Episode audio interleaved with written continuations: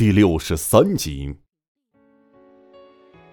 冯耀看着满地的蝙蝠尸体，无力的跌坐在地上，悲痛的自言自语道：“琳达，我终于为你报仇了，你安息吧。”莫雨烟看到冯耀这样，依偎着冯耀也坐了下来，看着那一地的蝙蝠尸体，哽咽的说着：“琳达姐姐，我们帮你报仇了，你安息吧。”一直坐到天亮，冯耀起身说道：“雨嫣，好了，我们回家吧。”莫雨嫣是羞涩的说道：“回家？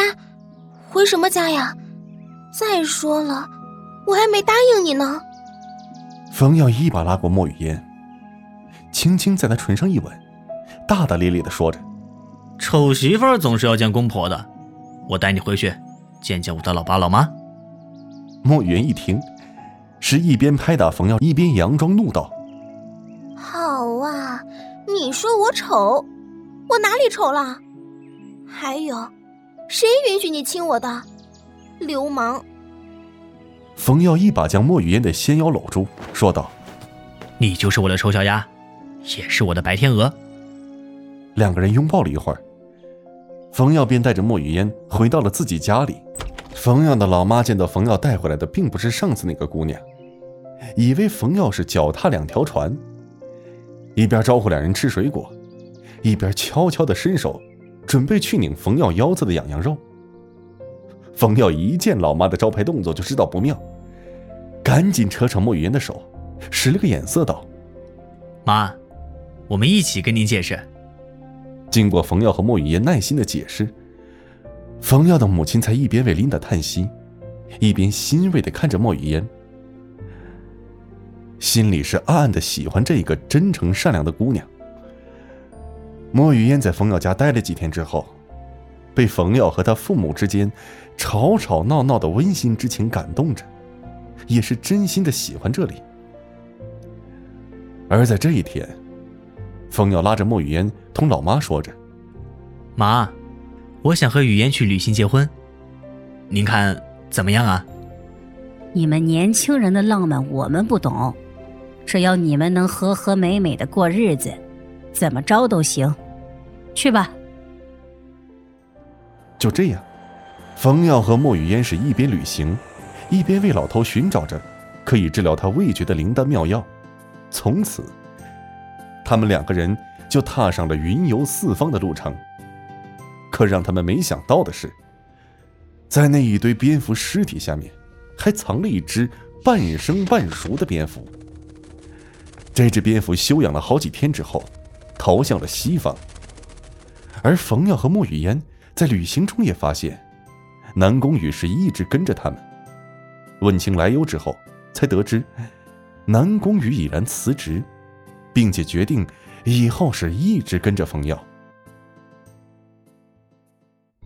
在一个地下洞穴中，姜子腾被五花大绑在一张石床上，他身边站着三个人，其中一个佝偻着身子，黑黝黝的皮肤，干瘪的像是一块树皮，头顶上残留着几根白色毛发，而另外两个人身材比较高大，分别穿着一红一蓝两件长衫。如果此时南宫羽在跟前儿，就会一眼认出。这两个人并不是别人，正是拥有水火异能的两位异能者。只见这两人对着那名佝偻老者，微微躬身抱拳说道：“是田夫人，我们就不打扰您的实验了，我们先退下了。”佝偻老者是挥了挥手，示意两人退下，然后用他那个骨瘦如柴的手指。轻轻划过了姜子腾的脸颊，像是自言自语说着：“ 红人那个废物，害我损失掉两个试验品。不过还好，抓回来的这个拥有隐身异能，而且还保。”住了我的大黑、二黑，哎，你也算是死得其所了。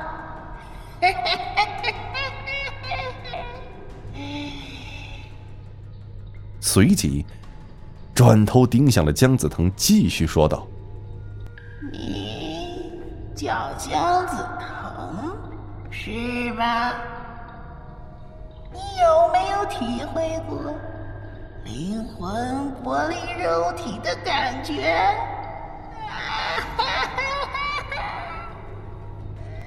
姜子腾仿佛意识到了什么，疯狂的扭动身体，怒吼道。你个死老太婆，有本事给我来个痛快！你到底要对我做什么？这世天夫人是一直没有停下她阴冷的笑声。待得姜子腾说完之后，才停下。你叫吧，就算你叫破喉咙，都不会有人来救你的。我喜欢听你们人类的惨叫声。尤其是在剥离灵魂时候的叫声，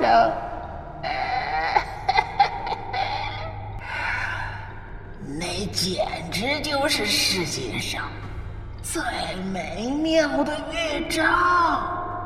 说完之后，那世天夫人放肆的大笑着，同时，也传来姜子腾不甘的怒吼。两个声音久久在坑中回荡着。